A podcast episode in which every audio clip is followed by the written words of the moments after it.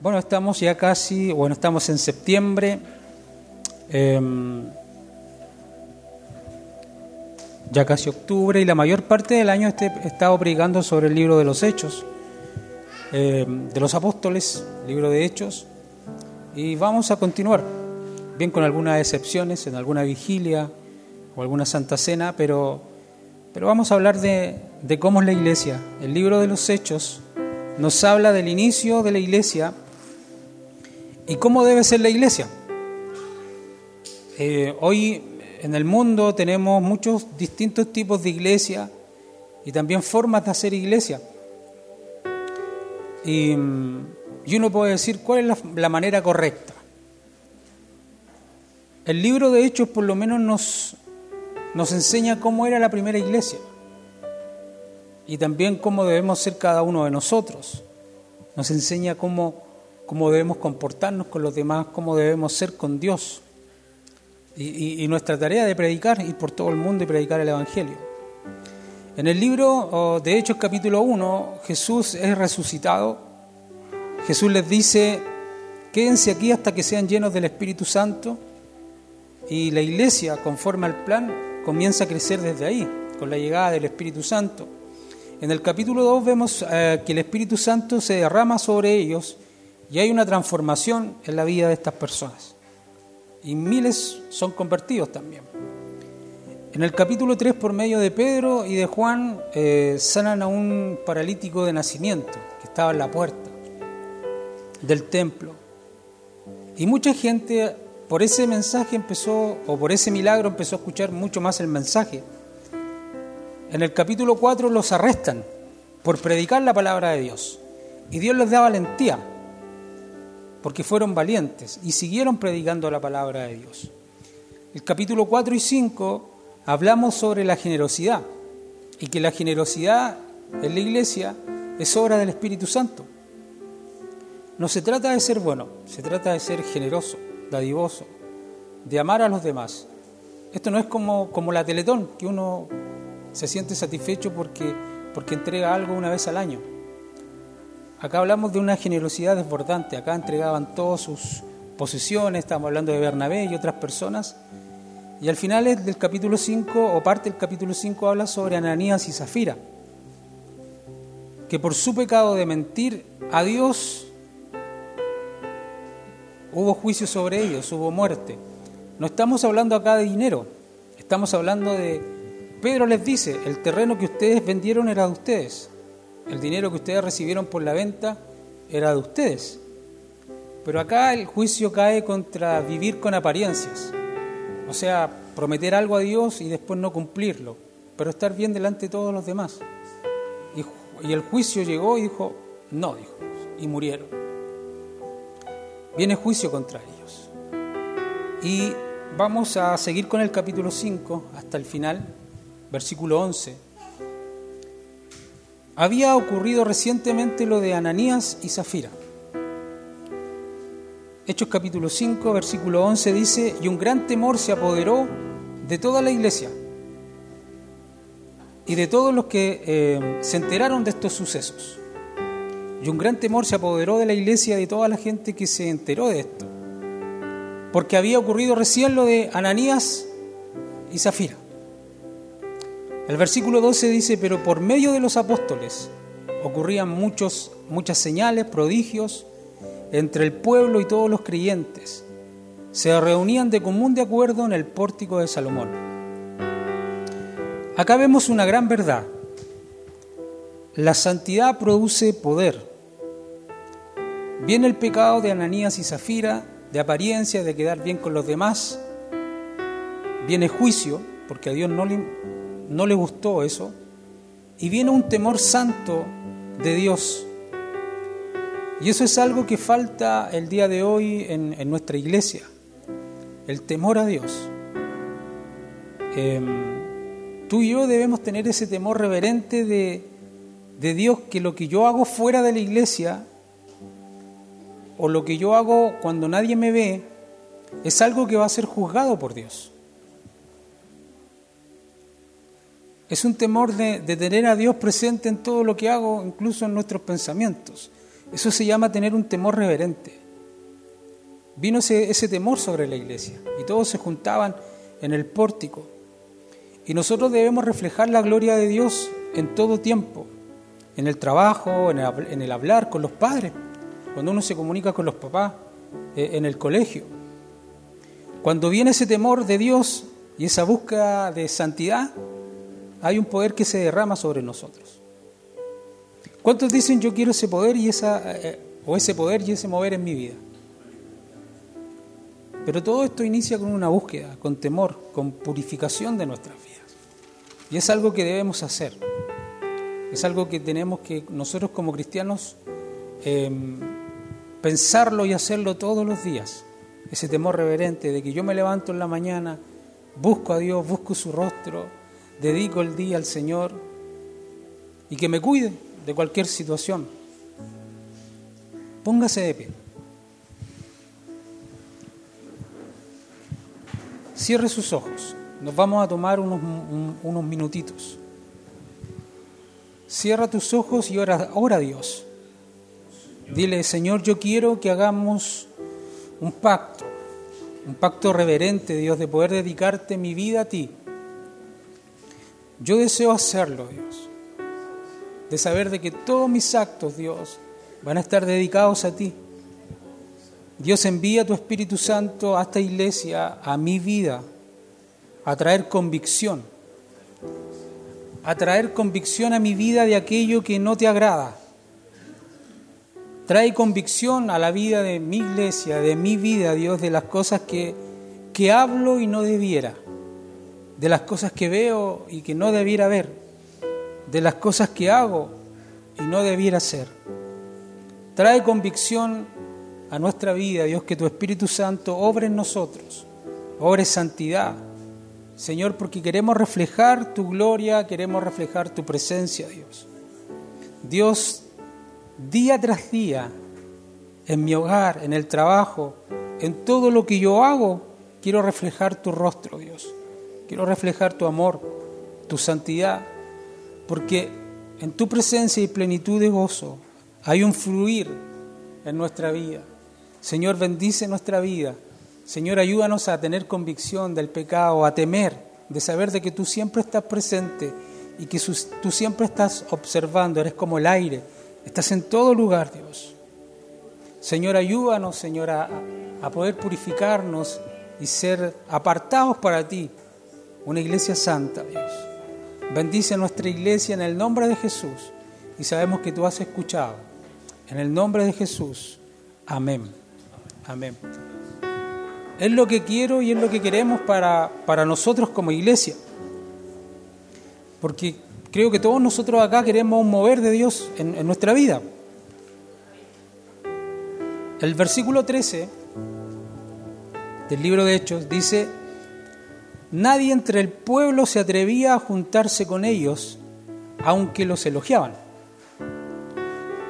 ¿Saben? El mundo a ti y a mí nos quiere ver diferentes, nos quiere ver actuar distinto a ellos. Muchas veces nosotros tratamos de conectar con el mundo, pero el mundo quiere vernos distintos a ellos. Nos quieren decir, ah, ustedes son distintos, ustedes son diferentes. La mayor crítica y el juicio que viene del mundo a nosotros es que, ah, ustedes son iguales. Ustedes predican pero no practican. Pero el mundo nos quiere ver distintos. El mundo quiere ver cristianos que no dan malas razones. Quiere ver un, un cristianismo íntegro en nosotros.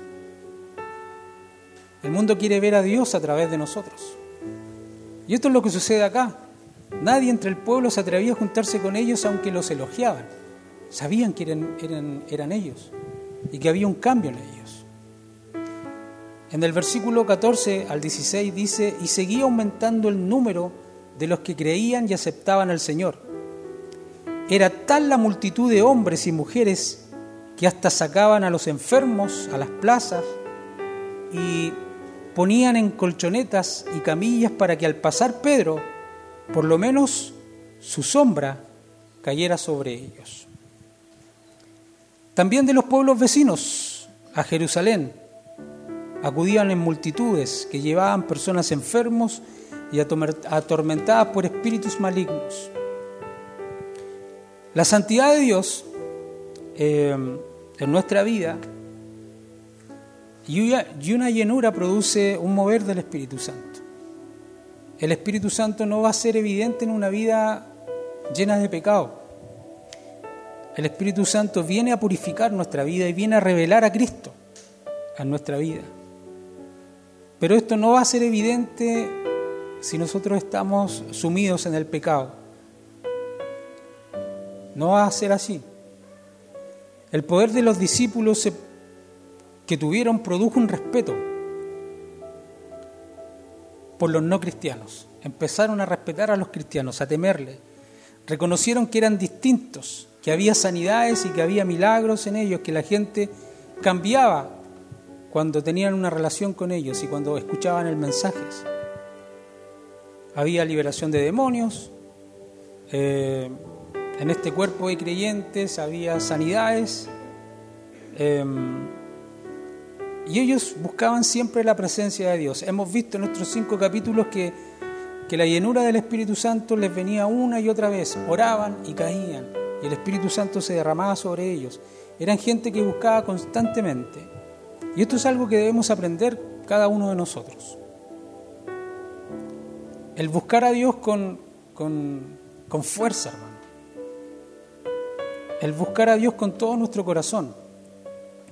Una cosa es eh, arrodillarse y clamar a Dios desesperado, angustiado, porque ya pidiendo auxilio. Pero algo mucho mejor es buscar a Dios, buscar su rostro, buscar su presencia. Hay una diferencia grande. Porque conversar con Dios no es decirle auxilio o socorro, sino es tener un Padre presente en nuestra vida. Había liberaciones. Repito, ¿cuántos quieren el poder del Espíritu Santo en su vida? ¿Cuántos quieren esta santidad? Porque estos trabajan juntos, la santidad y el poder, y eso trae un mover del Espíritu Santo en nosotros. Ahora cosas buenas están pasando, hay convertidos, hay liberaciones, hay milagros, Dios se mueve, pero comienza a haber resistencia. Hubo resistencia cuando estos empezaron a proclamar el nombre de Jesús. Y tú y yo tenemos que entender esto y no asustarnos. Cuando nos rechazan por predicar o proclamar el nombre de Jesús. Estos discípulos no están haciendo nada malo, están predicando, están haciendo algo bueno. Y eran rechazados. El 17 y el 18 de los versículos del capítulo 5 dice, el sumo sacerdote y todos sus partidarios que pertenecían a la secta de los saduceos se llenaron de envidia. Entonces amonestaron a los apóstoles y los metieron en la cárcel común. ¿Hay opresión? Sí. Pero la buena noticia es que el Evangelio no va a poder ser detenido. No va a poder, a poder ser puesto entre rejas. Estos religiosos de ese tiempo querían callar a estos discípulos de una vez por todas.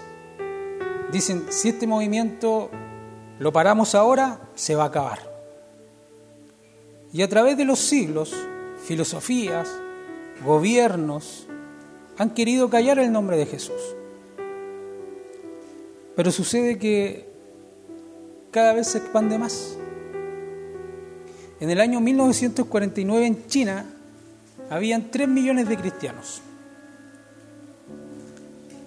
En eso entra el Partido Comunista en la historia de China.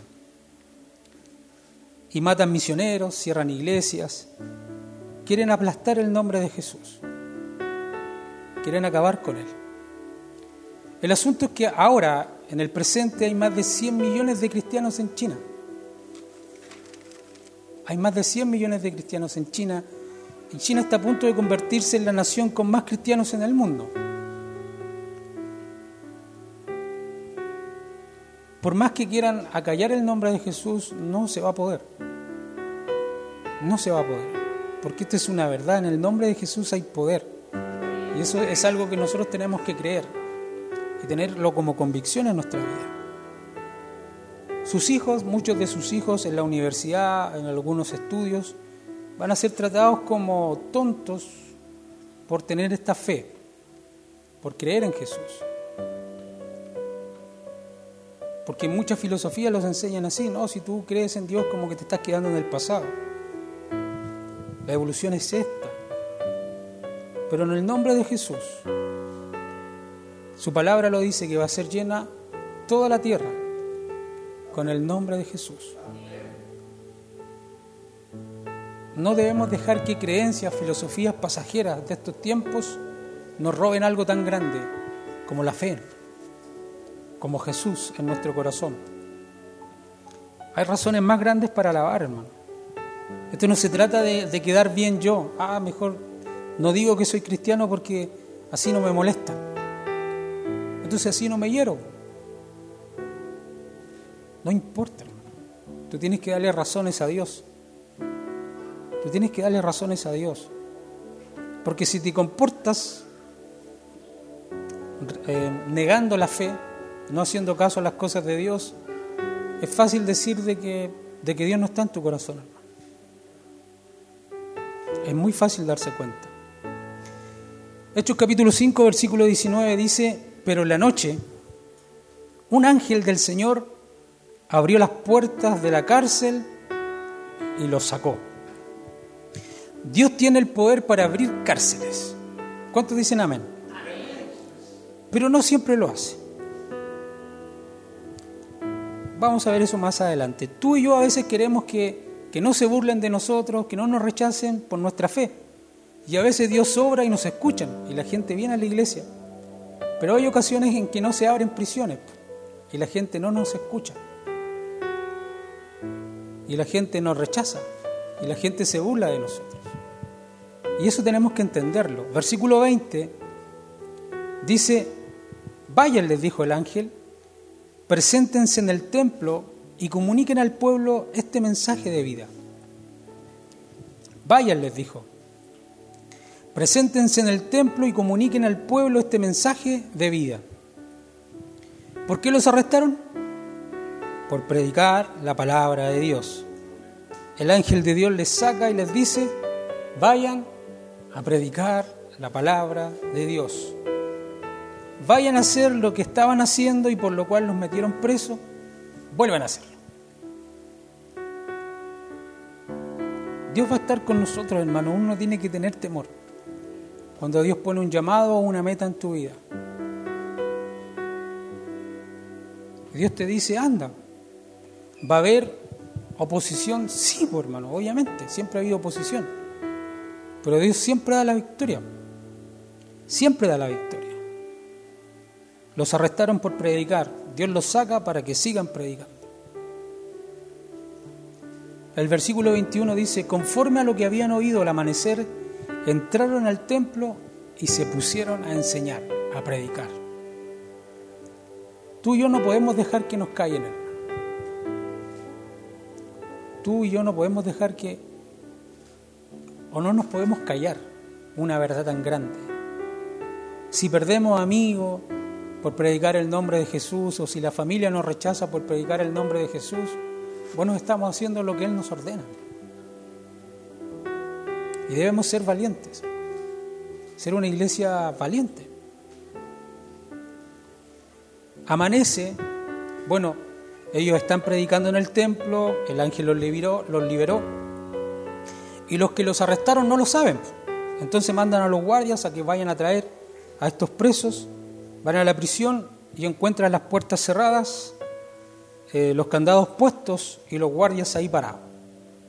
Pero entran a la celda y no había nadie.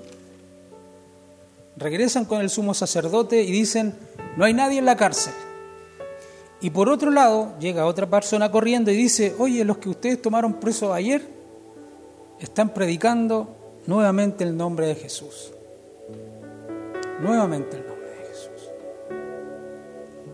Y ellos como sacerdotes no sabían qué pensar y el sumo sacerdote les toma miedo. Empieza a tener miedo. Tienen miedo porque ven que la gente está recibiendo el mensaje y están escuchando el mensaje. ¿Sabes? Hay mucha gente necesitada en el mundo. Hay mucha gente necesitada en tu trabajo, eh, como compañero, como familiar, hermano, y uno no debe callarse. Entonces el sumo sacerdote los manda a traer, tráiganmelos, pero sin violencia. Versículo 28. El sumo sacerdote les dice, terminadamente les hemos prohibido enseñar en ese nombre. ¿Cuál nombre? El nombre de Jesús. Ellos no nombraban el nombre de Jesús. Le tenían miedo a ese nombre. Terminadamente le hemos prohibido enseñar en ese nombre. Ellos ni siquiera podían pronunciarlo. Sin embargo, ustedes han llenado a Jerusalén con sus enseñanzas. Habían llenado la, ciudad de enseñanzas del nombre de Jesús. Y esa es nuestra tarea, Esa es nuestra tarea. Hablar de Jesús, no de fútbol, no de política. Hablar de Jesús. Ver siempre la, la oportunidad para hablar de Jesús ver siempre la oportunidad de hablar de Jesús. En el versículo 29, Pedro dice y responde, es necesario obedecer a Dios antes que a los hombres. Ellos están enfrentando prisión, ¿eh? están delante de alguien que los puede castigar, pero él dice, es necesario obedecer a Dios antes que a los hombres. ¿Qué harían ustedes?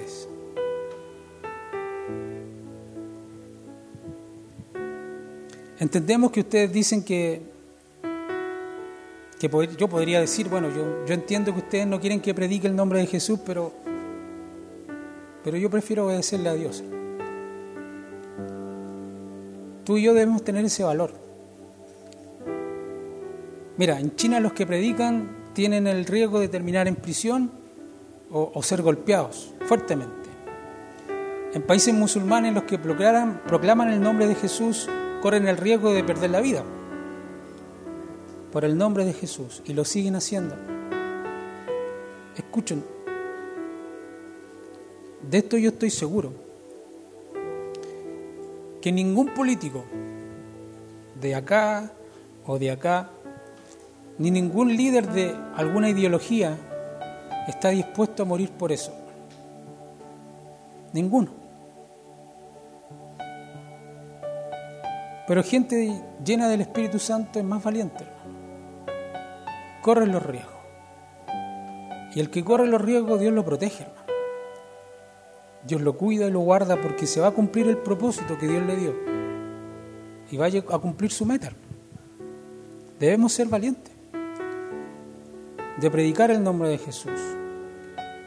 La salvación del mundo no está en tener un presidente cristiano o evangélico Hermano, toda América y toda Europa y todo el mundo puede tener un presidente evangélico. ¿Y la maldad del mundo se irá? El único que cambia es Cristo acá adentro, en el corazón. Y eso no es a base de leyes, eso es a base del amor y del predicar la palabra. La misma iglesia le ha quitado el poder a la iglesia.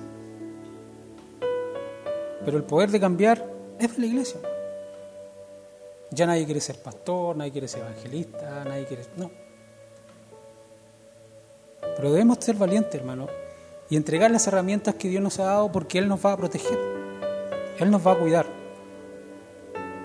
La gente llena del Espíritu Santo es gente valiente. Hechos capítulo 5, versículo 30 al 32 dice, el Dios de nuestros antepasados resucitó a Jesús Aquí hay confrontación, ¿ah? son tipos valientes. El Dios de nuestros antepasados resucitó a Jesús. Uno cuando predica, siempre uno se ve confrontado, porque la palabra de Dios confronta. Es así. El Dios de nuestros antepasados resucitó a Jesús y dice, a quienes ustedes mataron, colgando de un madero, por su poder Dios lo exaltó como un príncipe y salvador para que se lo diera a Israel. Escuchen, Dios siempre nos viene a confrontar a nosotros con nuestro pecado, pero no para condenarnos, ni para hacernos sentir mal. La Biblia acá dice, para dar a Israel arrepentimiento y perdón de pecados. La palabra nos confronta con el pecado, pero para darnos arrepentimiento y perdón de pecados. Cuando el Espíritu Santo viene a nuestra vida, viene para confrontarnos, no es para aplastarnos, no es para humillarnos. Él quiere vernos arrepentidos y recibiendo la gracia de Dios. Y eso es lo que nos confronta, hermano, que muchas veces no queremos abandonar el pecado. Versículo 32 dice, luego dice, nosotros somos testigos de estos acontecimientos y también lo es el Espíritu Santo que Dios nos ha dado a quienes lo, obedecen. Después de estas palabras, porque Pedro los está confrontando directamente con su pecado, la reacción de estos hombres no es la mejor, hermano. Y muchas veces nos pasa a nosotros. La reacción de estos hombres, tenemos que verla. El versículo 33 dice, a los que oyeron esto, se les subió la sangre a la cabeza y querían matarlos.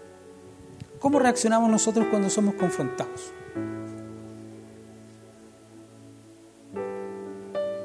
Se enfurecieron. Pero tú y yo, ¿cómo respondemos cuando el Espíritu Santo nos confronta? Actuamos de diferentes formas, pues no todos somos iguales. Adán y Eva, culpando al otro. No que fue culpa del hombre, no que fue culpa de la mujer. La mujer que tú me diste, Dios. Que así le dice. La mujer que tú me diste. No, que fue culpa de la serpiente. Muchos actúan culpando al otro, no asumiendo su responsabilidad. El rey Saúl, cuando desobedece a Dios y Dios lo confronta, no, que la gente se estaba yendo y el profeta Samuel se demoraba.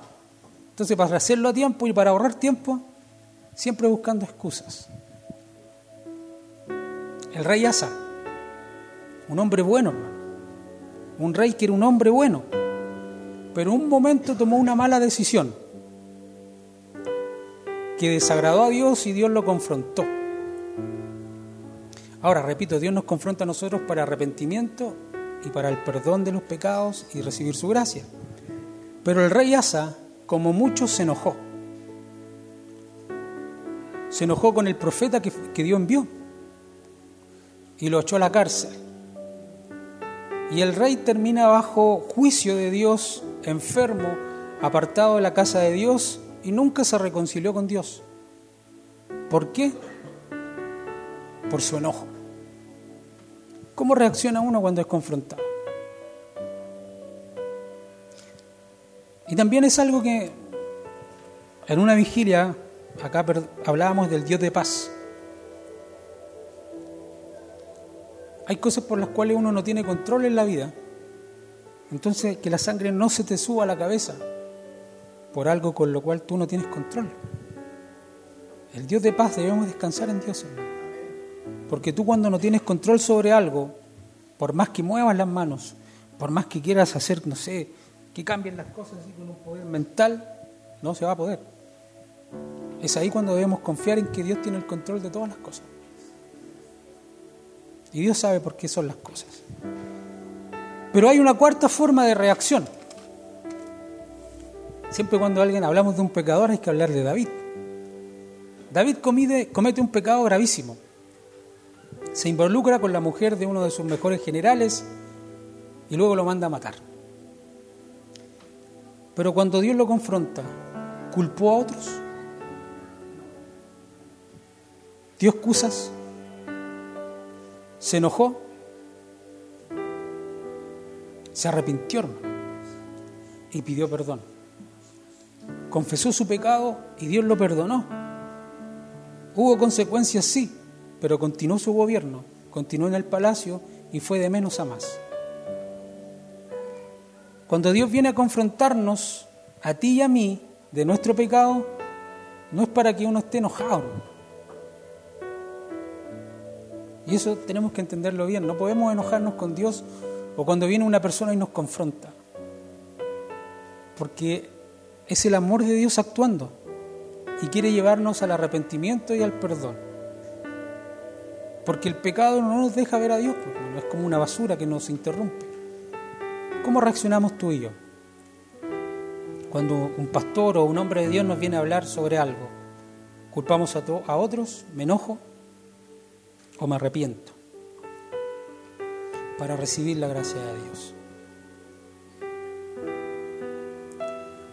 Vamos a continuar. Estos hombres eran odiados por la causa de Cristo. Vemos a estos hombres tan enojados que quieren matar a los discípulos. Y en uno de esos, un fariseo llamado Gamaliel, un hombre ya mayor, dice tranquilos, enfriemos la cabeza, porque siempre hay que enfriar la cabeza cuando uno tiene rabia. Enfríen la cabeza, sacaron a los discípulos de ahí y dicen tranquilos, si este Jesús es como los demás, si este Jesús es como los demás, esto se va a acabar. Se levantó un hombre llamado Teudas, un agitador, un agitador político que había reunido a varias gentes. Cuando lo mataron, su gente se dispersó y terminó su movimiento. Se levantó otro llamado Judas, el Galileo. También levantó una revuelta política, lo mataron, en el momento de morir, su movimiento acabó. Entonces dice esta declaración que es muy importante. El 38 y el 39 dice, si lo que hacen y se proponen es de origen humano, fracasará. Pero si es de Dios, no podrán destruirlo.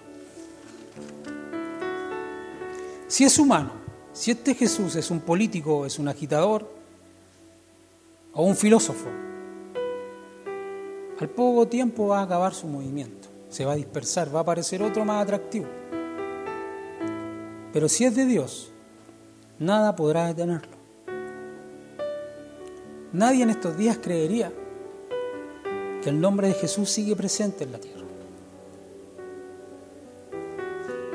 Han intentado apagarlo, acallarlo y no se ha podido. Y no se va a poder destruir. A Dios nada lo detiene. Jesús no es el invento de un hombre, no es la filosofía, sino que es un Dios revelado al mundo, un Dios de amor y de gracia. David en el Salmo capítulo 2, versículo 2 al 4 dice, dicen los reyes de la tierra y se rebelan los gobernantes y se, confabulan contra, contra el Señor y contra su ungido. O sea, los reyes estaban confabulando y hablando mal de su ungido y también del rey de reyes. Y decían, hagamos pedazos sus cadenas, librémonos de su yugo. Esto es muy similar, no me acuerdo quién lo dijo, yo creo que hay gente más inteligente que yo acá y va a saber que Dios es el opio de las masas. Esto es lo mismo. Le estaban diciendo a David y a Jesús. Pero el rey de los cielos se ríe y se burla de ellos. Habacuc, Habacuc nos hace esta declaración también. Así como las aguas cubren la mar, así también se llenará la tierra de su gloria y de su conocimiento. Toda la tierra, hermano, se va a llenar de la gloria de Dios y eso yo lo creo. Yo creo que antes que Él vuelva va a haber un avivamiento. Y esa va a ser la señal más importante de que va a haber un avivamiento y, Dios va a estar pronto a llevarse a su iglesia. Pero antes de que regrese, nosotros tenemos que ser parte de ese mover, de la iglesia, ser protagonistas, de lo que jamás ha visto el mundo, de lo que jamás hemos hecho. Porque hay muchas cosas que hemos dejado por hacer, hermano, y usted es protagonista de la iglesia. Usted es protagonista, no es un extra, no es eh, la persona que está detrás de todos los personajes de la Biblia. Usted puede ser uno. Usted puede ser un hombre de Dios con su familia, con su casa, siendo generoso, obrando, orando por los demás, sanando enfermos, hermano. Hay que orar por la gente que está enferma. El nombre de Jesús será declarado en todo idioma y en toda nación y en toda tribu. Sigue naciendo gente, la gente se sigue expandiendo, entonces hay mucho que predicar. El versículo 40 dice, entonces llamaron a los apóstoles y luego de azotarlos, les ordenaron que no hablaran más en el nombre de Jesús. Después de esto, los soltaron. ¿Se acuerda cuando les dije que muchas veces Dios abre cárceles y otras veces que no? Hubo persecuciones, estuvieron presos y Dios milagrosamente los libera. Pero ahora los azotan. ¿Dios está ausente? ¿Cierto que no? Hay cosas que nosotros vamos a tener que aguantar, hermano. Hay azotes en la vida que uno va a tener que soportar.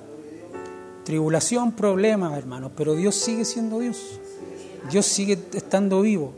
Que la amargura, que la pena, que la depresión, por cualquier situación, no llene nuestra vida, sino que la gloria de Dios llena nuestra vida, hermano. Dios está presente. Tú y yo debemos estar dispuestos quizás a sufrir alguna afrenta, porque hay cosas en la vida que van a suceder.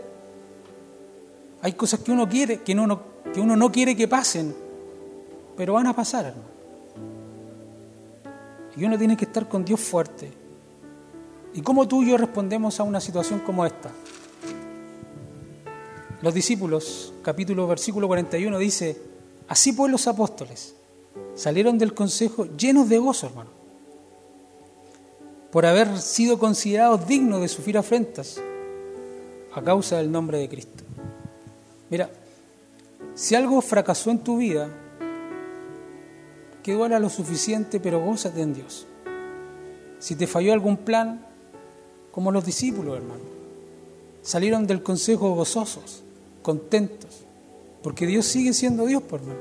A mí siempre hay un, Me gustan muchos ministros de alabanza, algunos que son como poetas, que cantan como, como, pura poesía. Eh, está Marco Vial, Jesús Adrián Romero, pero siempre hay uno que resume en una frase muy cortita, que es Marco Witt, hermano, que sus canciones son súper sencillas, y hay una canción que dice, y Dios sigue siendo Dios, hermano. Dios va a seguir siendo Dios. Si fracasó algo, si se cayó algo, si te falló algún plan, pero tu reacción debe ser como la de estos apóstoles que salieron del consejo llenos de gozo, hermano. Machucados, quizás sangrando, pero salieron contentos, hermano porque estaban haciendo lo que Dios les pidió. Eso les va a pasar, hermano. Entonces, no se sorprendan. No se sorprendan. Uno de los errores de predicar el Evangelio fue que uno iba a vivir como en el mundo de Bill Sipap, que iba a volar. No, hay cosas que duelen. La carne duele. La carne duele, la carne le molesta en algunas cosas, pero ahí uno tiene que decir, alaba alma mía Jehová. Alaba alma mía a Jehová y todo mi ser su santo nombre, porque cuando estás con los sentimientos dañados, cuando la carne te duele y te molesta y te tiene con la sangre acá, alaba alma mía Jehová. Y el Dios de paz va a llegar a nuestra vida. El Dios de paz va a llegar a nuestra vida. Que tú y yo el día que por nuestra fe alguien nos corre, nos echa de su casa, Dios va conmigo. Nos vamos juntos. Echaron a Dios también. Cuando alguien te cierra la puerta a algún trabajo, bueno, Dios está conmigo. Debemos regocijarnos en todo tiempo, hermano. Uno dice, no, eran como superhéroes estos apóstoles. No, y eran como uno, hermano. Pero tenían la cualidad de buscar a Dios, de derramarse delante de Dios. Orar no es una pérdida de tiempo, y uno de los problemas de la iglesia contemporánea es que la gente no ora. La gente reclama, la gente pide auxilio, pero la gente no busca el rostro de Dios, no ora a Dios, no busca su presencia, no busca el consuelo. Muchos actuarían, ah, me pegaron, ya no predico nunca más. Ellos tenían la convicción de que aunque me peguen, Dios está conmigo. Me sacó una cárcel, sanó una persona a un cojo de nacimiento.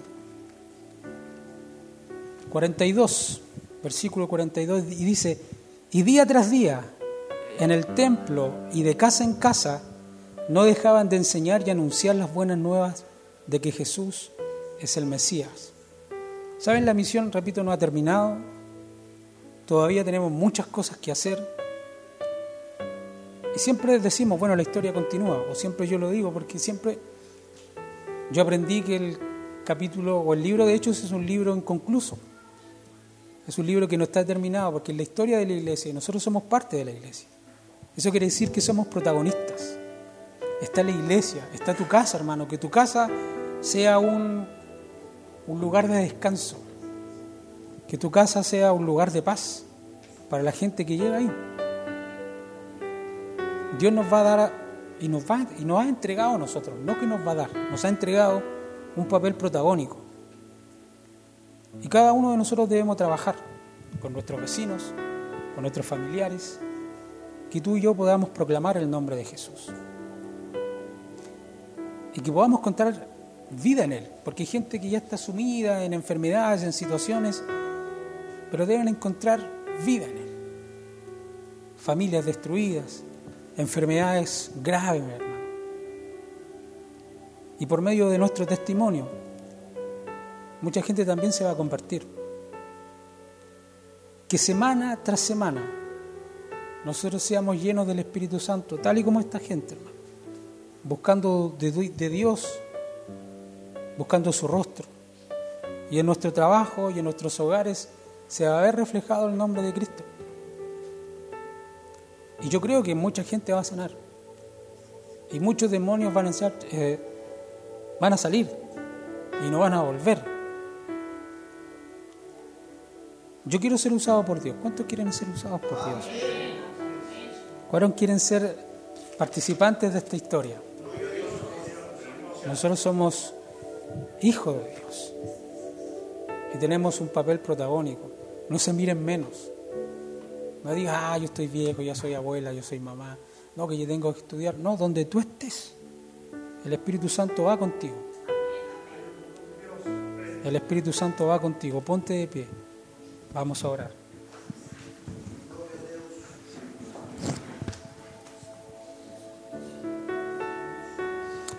Mira a una persona que tú tengas al lado.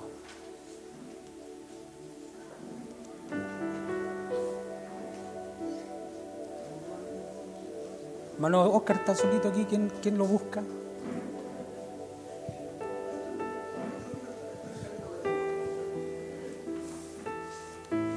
Mira, voy a hacer algo y no tengan miedo, porque Dios nos va a usar a nosotros. Ora por la persona que tienes al lado. Ora por ella. Para que, que Dios te use. Ora por ella. Dios te va a usar. Dios, úsanos. Derrama de tu Espíritu Santo, Dios, sobre nuestras vidas, sobre tu iglesia, Dios. No soy yo el que está hablando, Señor, que es tu presencia, es tu Espíritu Santo, Dios lo que salga de mí, que sea palabra tuya.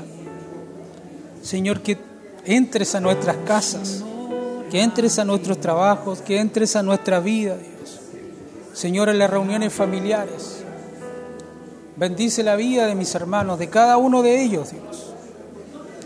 Señor, que, que tu presencia llene mi corazón, llene mi alma, Dios que tu presencia pueda verse reflejada en nuestras reuniones familiares, Señor, con señales y prodigios.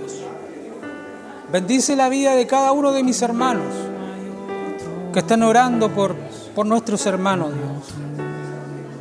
Señor, que, que tu presencia se pueda ver reflejada, que no tengamos miedo de proclamar tu nombre. Señor, que tu nombre sea glorificado, Dios. Glorifícate en nuestra iglesia, Dios. Glorifícate en nuestra iglesia. En el nombre de Jesús. En el nombre de Jesús. Señor, que sean echadas fuera todo tipo de adicciones. Todo tipo de ataduras en el nombre de Jesús. Todo tipo de demonios en el nombre de Jesús. Señor, y declaramos sanidad para la gente que lo necesita, Dios. Que a través de mi boca pueda salir palabra tuya en el nombre de Jesús. Somos hijos tuyos, Dios. Somos parte de la iglesia, Dios. Señor, que va a sanar este mundo, que va a llenar esta iglesia. En el nombre de Jesús. En el nombre de Jesús. En el nombre de Jesús. Declaramos bendición, Dios.